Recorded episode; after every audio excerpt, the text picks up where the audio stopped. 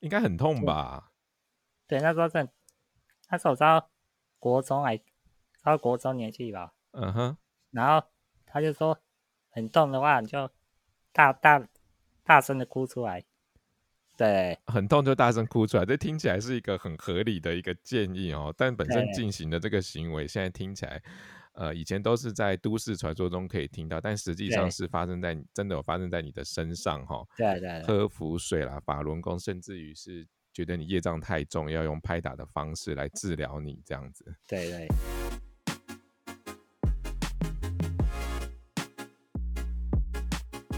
欢迎收听地板滚球 bar。这是全台湾第一个专业聊地板滚球的 Pockets，我是霸主火星流 Mars 六。不管你有没有听过这项运动，这里都有你值得一听的事。准备好就来吧！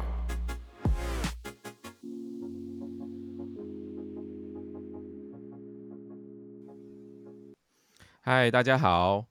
呃，在今天介绍我。要访问的这个人物的时候，我先来做一个简单的，呃，有一件事情我要先讲一下。今天是二零二一年的六月一号，那其实这一集是我的呃关于地板滚球的 podcast 的第一集的开录，所以开录我所请到，的，当然对我来讲自己本身就是呃我我自己是觉得对我来讲还蛮有意义的一位朋友这样子。那他在呃地板滚球。这件事情上面担任选手应该有蛮多年了吧，大概五年到十年，甚至更久，我也不太我也忘记了。待会我们可以问他一下。那更重要的是，呃，我跟他是在地板滚球比赛上面合作，那他是让我第一个有拿到呃就是牌的选手，所以这位呃今天邀请到的这位选手对我来讲其实意义蛮大的。那我们先来欢迎一下振兴林振兴。好，Hello，大家好，我是林振兴。今年二十九岁，嗯，对，那我的疾病呢是球心是肌肉萎缩症，对，那这个疾病呢会让那个会随着时间年纪的增长而一直持续恶化，就是会越来越没有力气一样，就是可能连就是从本来可以走路到无法走路，必须坐轮椅，然后后来慢慢的。之前也因为一个手术，然后气切，所以讲话比较吃力。对，他现在现在现在是已经完全丧失自我照顾功能，这样就生活都需要别人帮忙。嗯，振兴其实哈，他其实就我认识他开始啊，他就已经讲的比较直接一点，就是他是完全丧失了自我照顾的功能。他在生活上呢。呃，其实任何的事情都是需要家人帮忙的嘛。对，好，那呃，我这边呢，就是来帮大家科普一下，就是所谓的球心球心式肌肉萎缩症呢，它简称 DMD，它是在一八五八年所发现的一种遗传性的疾病哦，那是众多的肌肉萎缩症当中的其中的一种，通常呢，呃，这个只发生在男生身上。那起因是人类的染色体当中 X 染色体发生了异常，好，那基因上面的关系，那会缺少一种，就是让他没有办法获得一种蛋白质，因为没有获办法获得这种蛋白质，它的肌肉纤维就会变得无力而脆弱。那今年累月下来呢，他的肌肉细胞就很容易死亡，所以他的呃肌肉讲白一点就是越来越少这样子。那郑欣您今年几岁？哦，今年二十九岁，二十九岁，哦，对，OK。那我在开播开录之前有问一下振兴哦，就是说，呃，肌肉萎缩症其实有大概的一个生命的周期啦。那据我们的了解，其实大概就是二十几岁到三十左右，哦，就就可能是一个年纪的上限了嘛。哦，那其实振兴是已经接近了这个这个这个岁数这样子。那我相信。他在心境上面可能也有一些蛮值得，呃，蛮值得他来跟我们分享的。这样，这个稍后我们都可以再聊。这样，那目前在肌肉萎缩症，我再补充一下，它最主要的治疗当然就是靠物理物理复健这个部分来，呃，包含了可能预防骨骼的畸形啦，矫正关节的畸形，或者是做一些定期的追踪，补充钙质，透过这几种方法来减缓肌肉萎缩的呃时间嘛。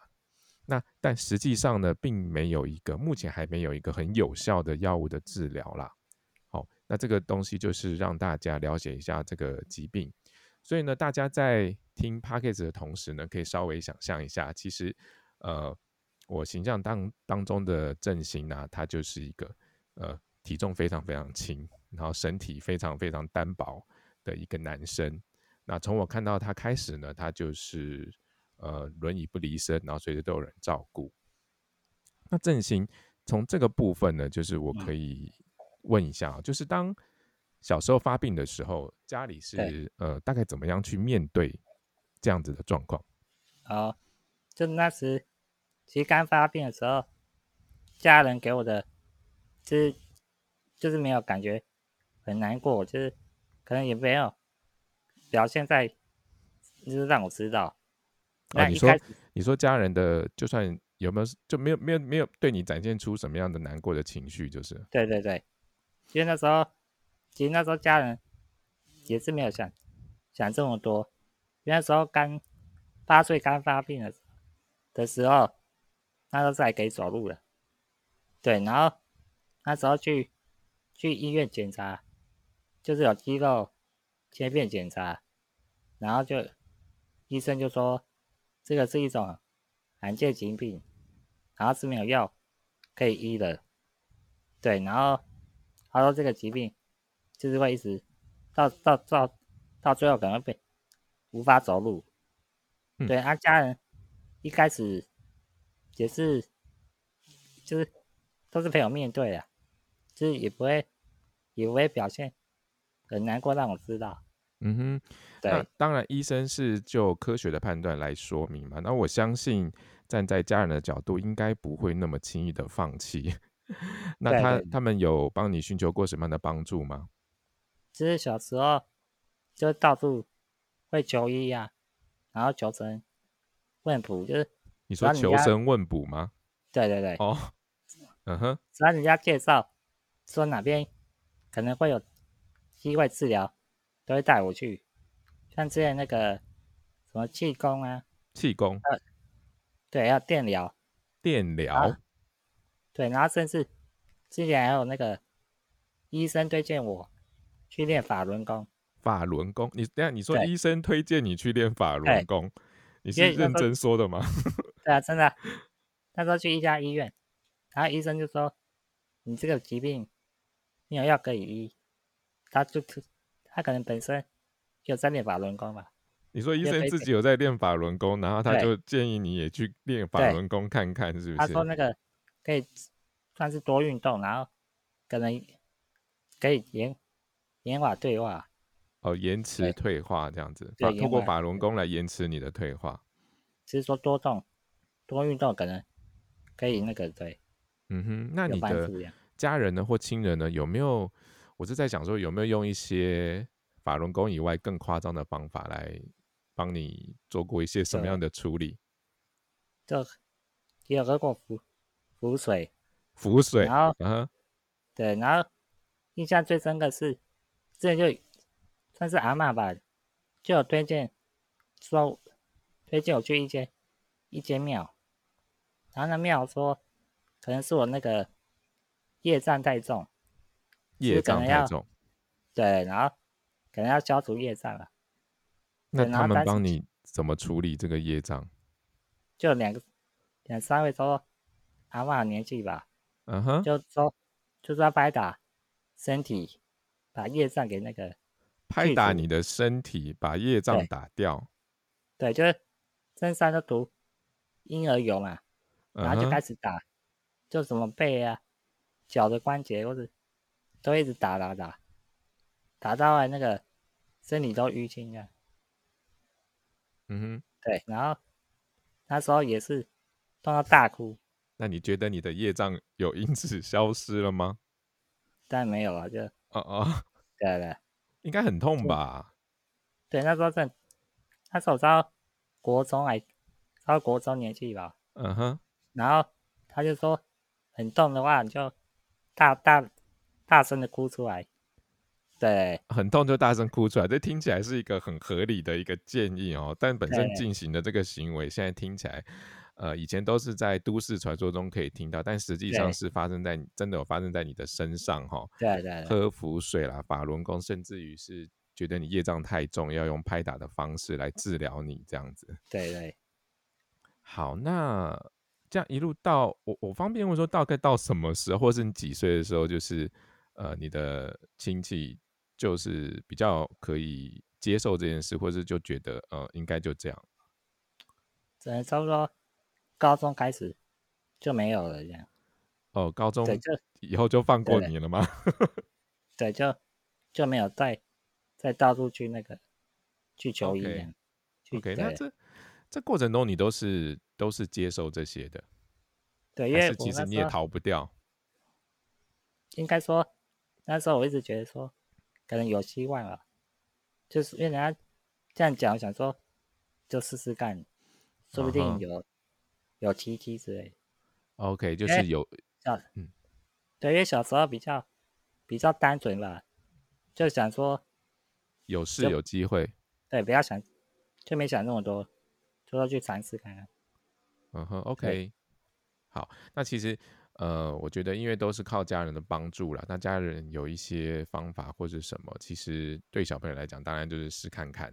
那心里面也讲说，保持着一丝的希望，看有没有可能会有用这样子。对，不过或许其实有在你身上产生了作用啊，然后也许你你会比大家想象中还要活得更长更远这样子。对对对，对啊，对，那。那我想问是说，呃，高中开始就是家人已经接受，那你自己呢？你自己什么时候开始接受这样子的状况，或者是说这样的状况发生，你自己有没有什么你比较在意的地方，或是你觉得有有什么样的心里面的想法要跟大家分享？就其实那时候刚发病，那时候八岁发病的时候，那时候还可以走路，那当时是。到十四岁开始左右，就真正无法走路了。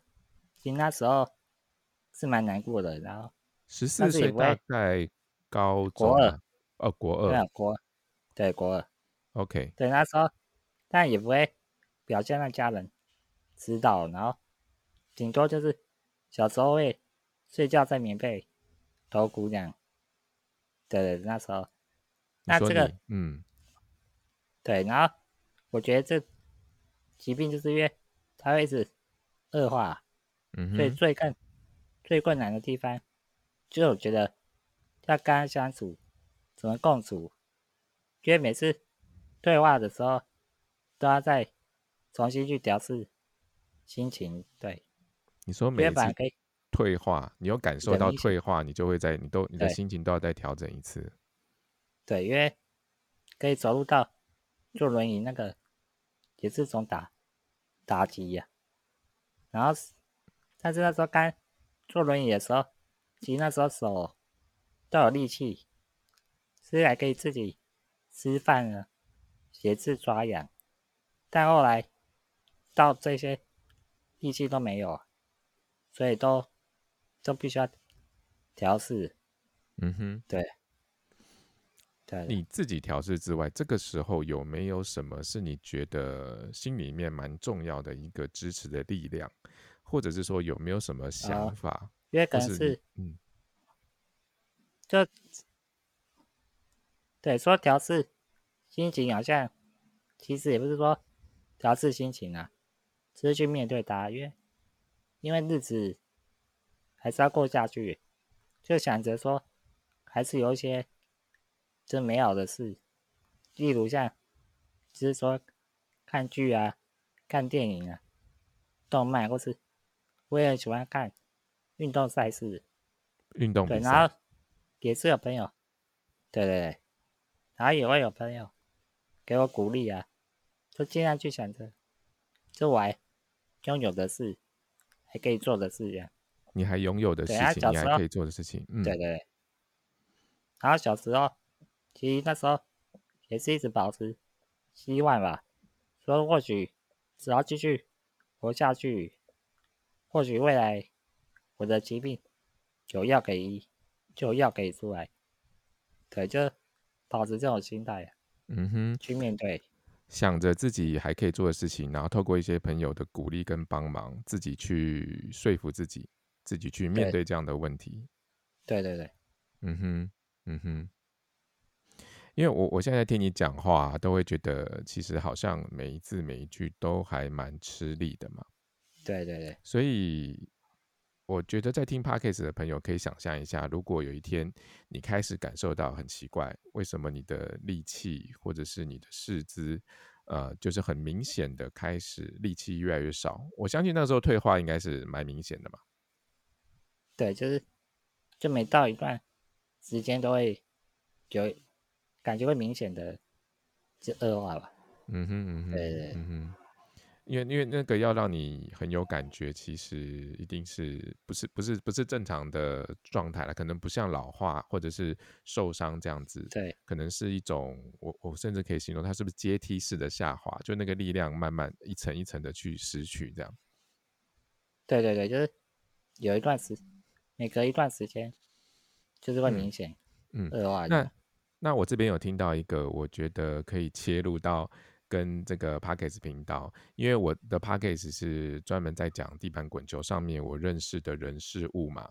那呃，你刚有提到，你刚刚有提到是说，在那些肌肉退化的日子里面，其实你你还是想着自己可以做的一些事情，包含了看剧啦、看电影、动漫。那你有提到，甚至你自己很喜欢运动项目啊？你喜欢什么运动？就。喜欢喜欢看棒球吧，棒球、棒球之对篮球之类。嗯，棒球或篮球，我我我觉得可能也是因为你喜欢运动的项目，那后来有机会接触到地板滚球之后，呃，才会对它产生兴趣，对不对？对对对。那你要不要就是嗯，跟我们也就分享一下说你接触地板滚球的过程？呃，好，就那时候国中毕业后。就那时老师就有推荐我说去彰化那个一间很美实验学校就读，他是那个专门收身心障碍者的学的学校。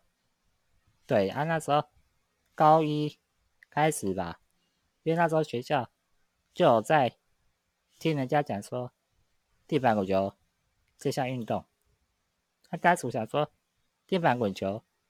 其实我不知道那是什么东西，嗯哼。大家说，大家说那是那个私人身心身心障碍者的一项运动。他那时候想说，我那时候没有想说要加入，因为我想说我坐轮椅，力气又不够大，其实应该没办法参加。对啊，那时候我一开始听到地板滚球，嗯，我是想象说他是不是要那个。手拿个拿着一个棍子，把球往前推，对，就是说看谁推最远就获胜这样。那所以想说，你你说一开始想象它是有一个道具，一个棍子的这样。对。然后想说，我力气不够大，应该没办法推很远，所以当时我是没有兴趣的。对，然后来，后来那时候我是知道。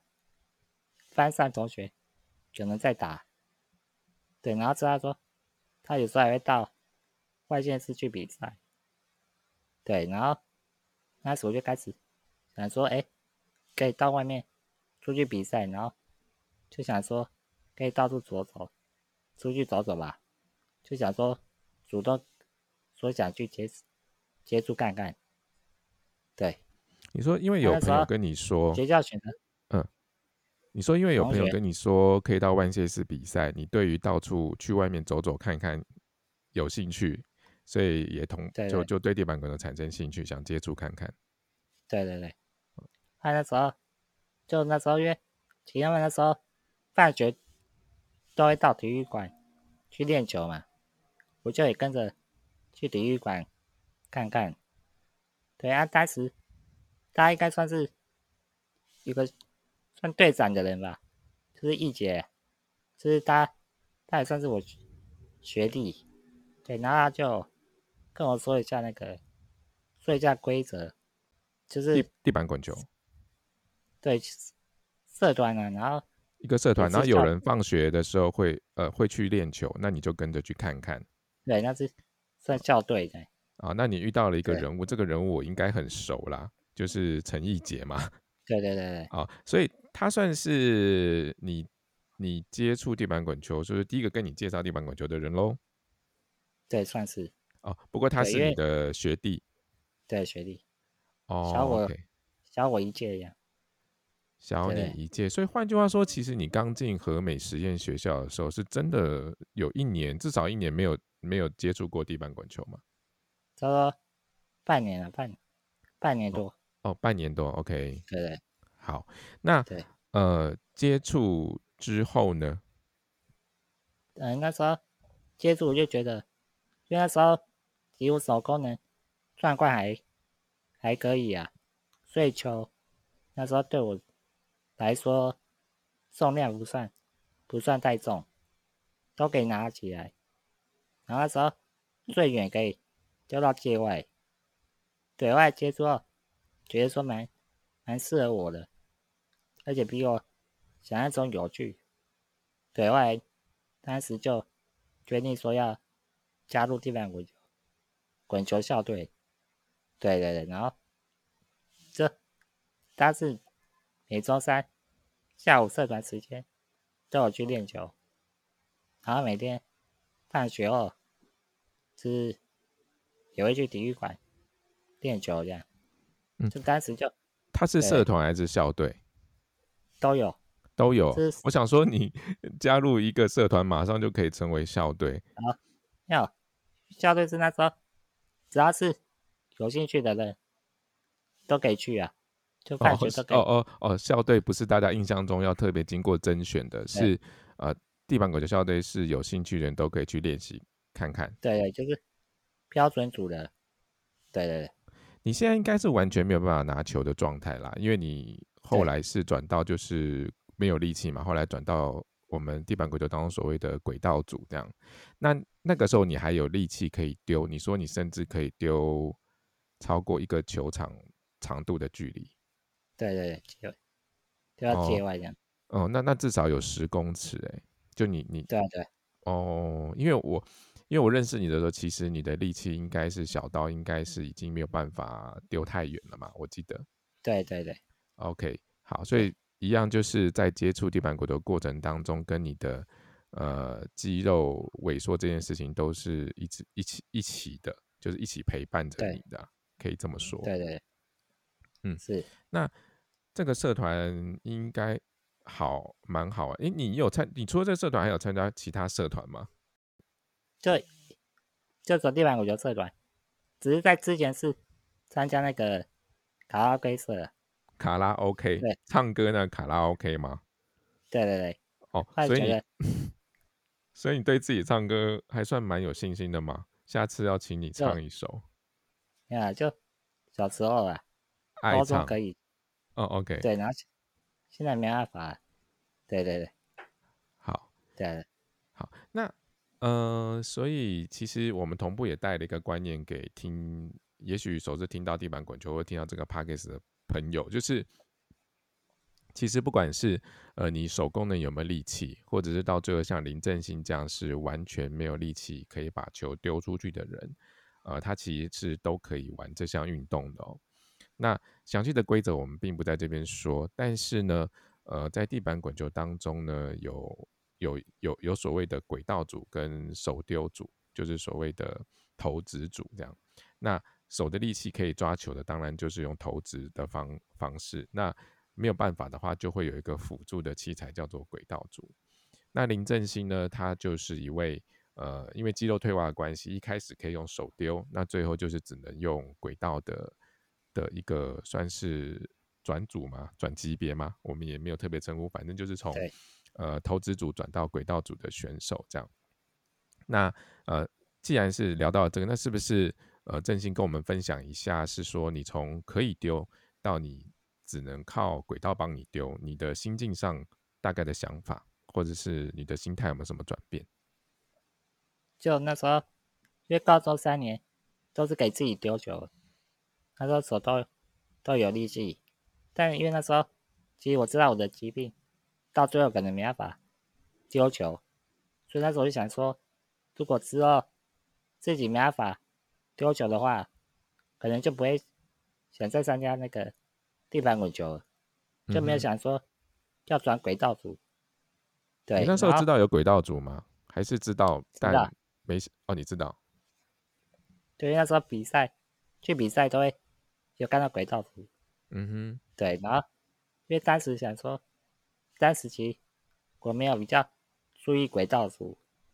对，因为那时候想说，其实以前想说，因为都要丢，都一场比赛他打很久吧，所以就就没有特别去去关注这样。对，然后，然后那时候高你说轨道，你说因为轨道组时间打的比较久，所以你你没有特别去注意它。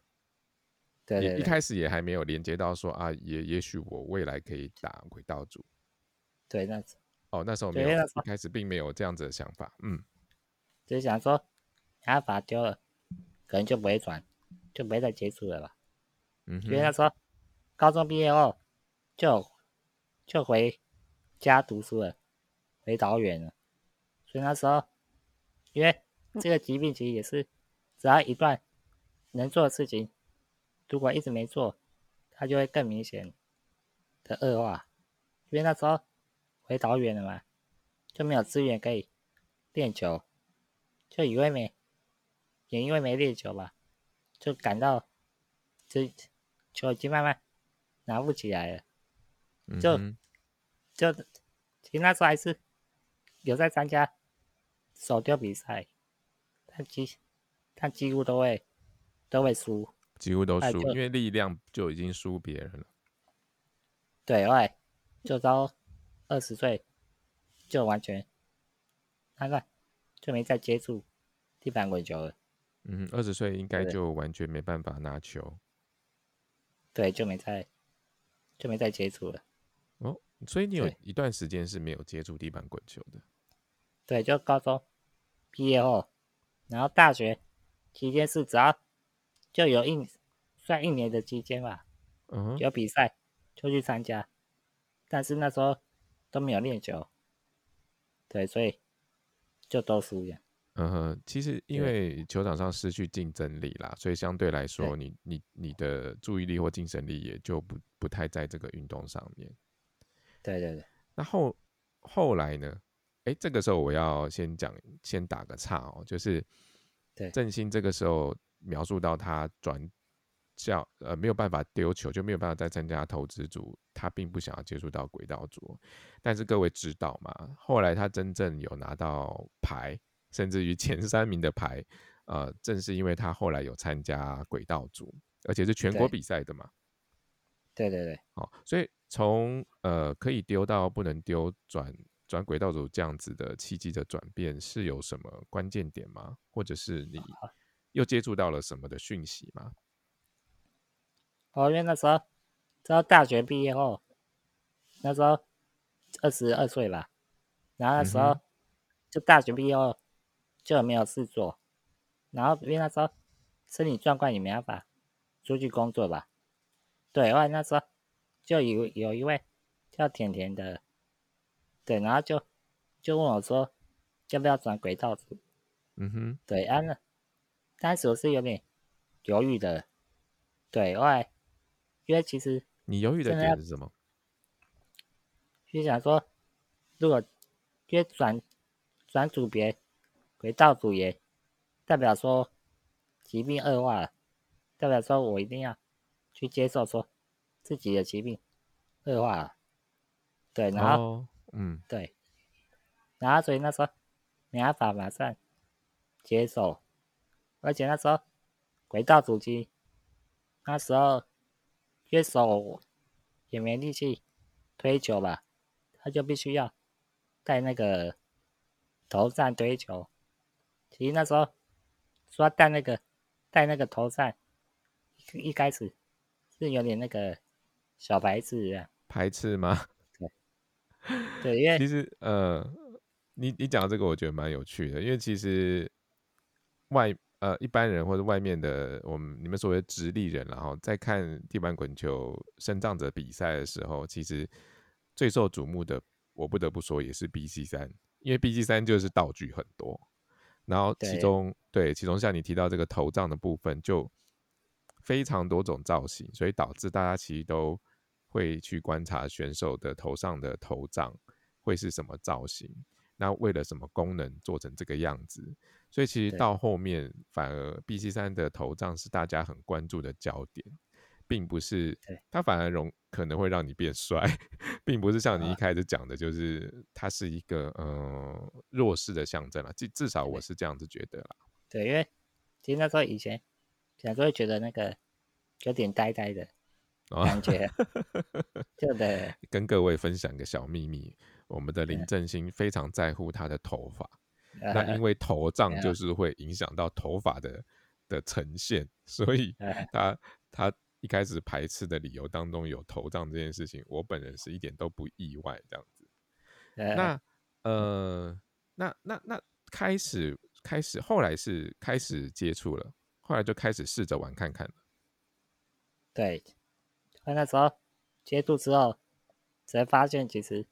很有趣，嗯哼，对，你可以大概形容一下吗？有趣在哪里？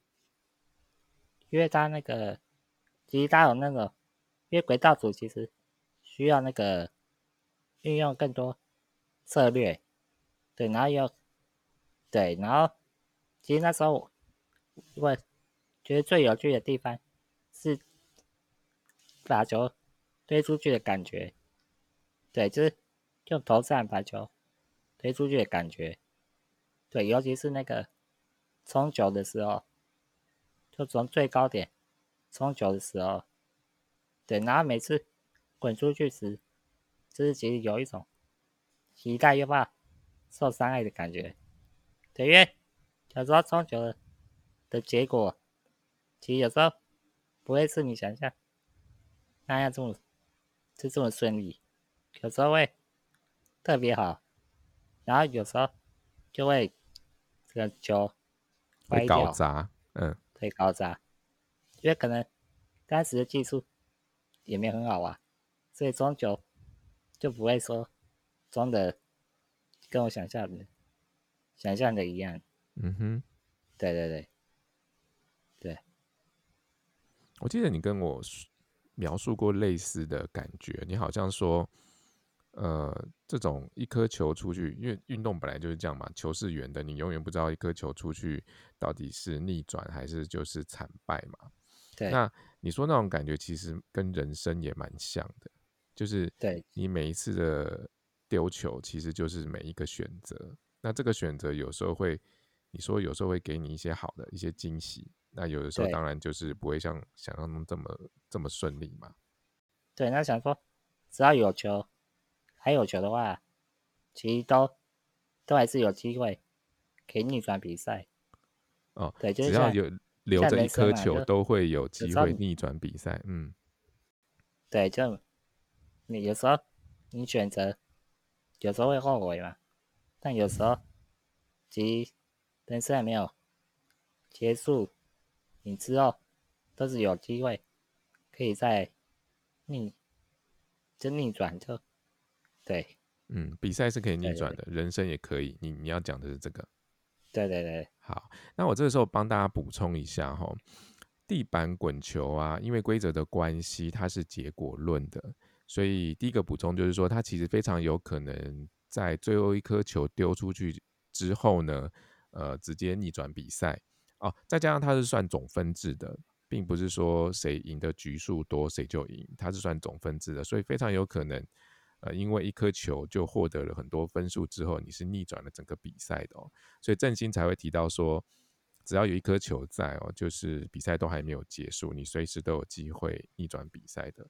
我觉得这跟你喜欢的一种球类棒球其实很像啊，对不对？对对，棒球最后一个出局数没有出现，最后一颗球没有投出去，比赛永远都还没结束嘛。结束对，啊，这个是地板滚球它。一个很好玩、很有趣的地方。那我再补充第二个地方，就是说，呃，他他有提到说，他非常喜欢把球推出去的感觉。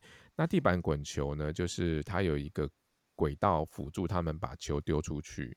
那只是他有个规定，就是选手本身必须是最后一个把球推出去的人。所以你还是自己透过自己的手，或者是辅助的道具，像头杖啦、像嘴杖啦、像手杖等等，去完成了这一颗球。最后的决定者还是选手本身，那这也是振兴他喜欢把球推出去的感觉，因为他自己，你应该喜欢那种自己还是自己做主，自己的命运还是自己决定嘛，吼。对对对。那除了这个呢，就是除了你觉得你喜欢推球出去的感觉之外，轨道组有没有什么你觉得很挑战的地方？嗯，因为他他其实背后要做很多功课，要花很多时间练习。然后加上本身体力比较差，常常比到后面就会影响到那个专注度，就会打的比比较差。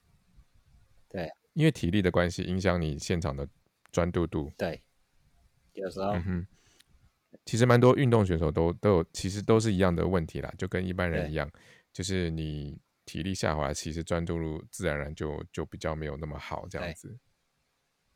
那我们知道啊，其实地板滚球里面的轨道组的部分，它有很多不同的因素嘛，可能是轨道本身，对，可能是场地，可能是球，可能是助理员，可能自自己选手，所以这么多的因素里面，你有没有觉得说，嗯，哪一些是比较重要的，或者是比较关键的？可能就是场上就每一球都蛮重要的，然后，嗯哼，因为你没你要。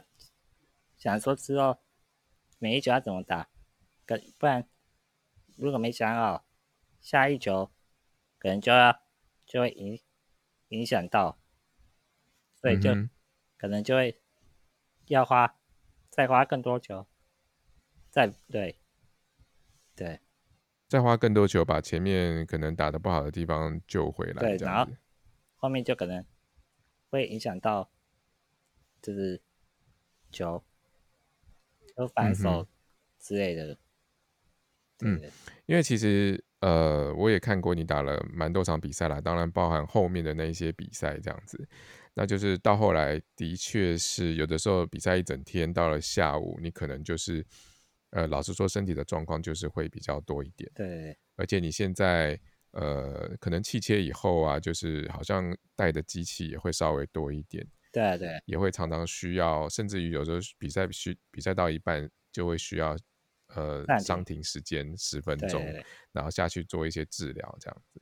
对，那这是这几年比赛的感觉。那从你之前打这么多的滚球比赛到现在，有没有你印象深刻的比赛，或者是一些呃一些事件让你比较难忘的？呃，其实有两次比赛很印象深刻。就一次是去学之前，二零一五年去韩国比赛，然后其实也是人生第一次出国，他也是可能也是唯一一次了，对，然后嗯哼他说代表中华队出去比赛，其实我我是有想过，但是我觉得可能不太可能实现的的梦想。所以当时你说在那之前，你不太可能想象自己可以代表国家队，对不对？对，就有想想过，但觉得不太可能。然后那时候，所以能去出国比赛，就印象很深刻。对对。其实，其实这个出国比赛，我我今天虽然是个 p a r k e s 的主持人啊，但其实对我来说也有点关系，对不对？对啊，对啊。那个时候就是我跟你一起搭档出国去参加这一次的比赛，对不对？对啊。然后我就是振兴的助理员。对。那场下的话，就是偶尔跟他讨论，挂是挂教练，但就偶尔跟他讨论一些战术上面的运用，这样子。老实说，这次的出国比赛对我来说印象也也是非常的深刻哈。深刻的点当然是。其实，在当下，我跟我跟你的想法，我不知道一不一样。就在当下，其实我没有什么感觉。我就是跟你一样，尽全力去参加，然后去感受现场的气氛啊，然后看看人家在国外，因为我们是去韩国嘛，对对对，在在国在国外的比赛的一些东西，他们动员的人力啦，还有他们提供的环境啊，呃，裁判的。裁判的水准啦，一些东西去感受这样子的东西嘛。老实说，我们现场并没有什么时间去做一些想感，并没有，并不会产生什么感想。但是回回过头来这几年去重新再想这次的比赛，我觉得印象很深刻，是因为当然就是跟你一起有这一次的经验很开心。那第二个是，嗯，好像是我们第一次因为地板滚就出国比赛。对对。对，至少我自己也是。那第三件事情也很特别，就是那个时候刚好我第一个小朋友要出生。哦，对对对，对不对？然后就是整个整个时间点都是很多事情凑在一起。对，甚至于那个小朋友在妈妈肚子里面的时候，还陪我们一起去韩国比赛。对，对吗？哈，所以的确那次我跟振兴经过经历过这场比赛，还还蛮。还蛮印象深刻，蛮蛮开心的这样。对，当然了，最后也是呼应你一下啦。第七，其实如果不是因为地板滚球啊，我根本也不知道我这一辈子有什么机会会穿上 Chinese Taipei 的衣服出去。对啊，我并不是一个运动高手这样。嗯，那还有吗？还有一次是二零一六年，就那时候被被逆转那次，因为那时候是。应该说，轨道组人生最接近冠军的一次，因为其实那时候都没有拿过冠军，但现在也是啊。对，然后那时候本来最后一局领先三分了，我本来想说应该会赢了，对，然后后来没想到最后一局被对方得四分吧，就被逆转。然后那时候也是该说打地板滚球。最第一次输球感到难过，对，然后甚至可能有一点那个不甘心的比赛，对，也是就没想过，没想过遇到这样的状况，对，这样，这场比赛我也是 VIP 啊，我就在现场，因为我也是那个时候我也是你的助理员嘛，对对，对，那是一个全国比赛的赛事里面的，好像是冠军战嘛，就是打第一名跟第二名这样子。我不知道能不能安慰到你了，但我觉得，呃，反正最后的几球有一些判例，或是有一些裁判的判判决上面，当然有一些有些疏忽，或是有一些地方被忽略了。那这件事情其实当下是没有被发现的，所以呃，即便是输了这场比赛，我觉得可能每个人都会一直记得，我也一直记得，但是。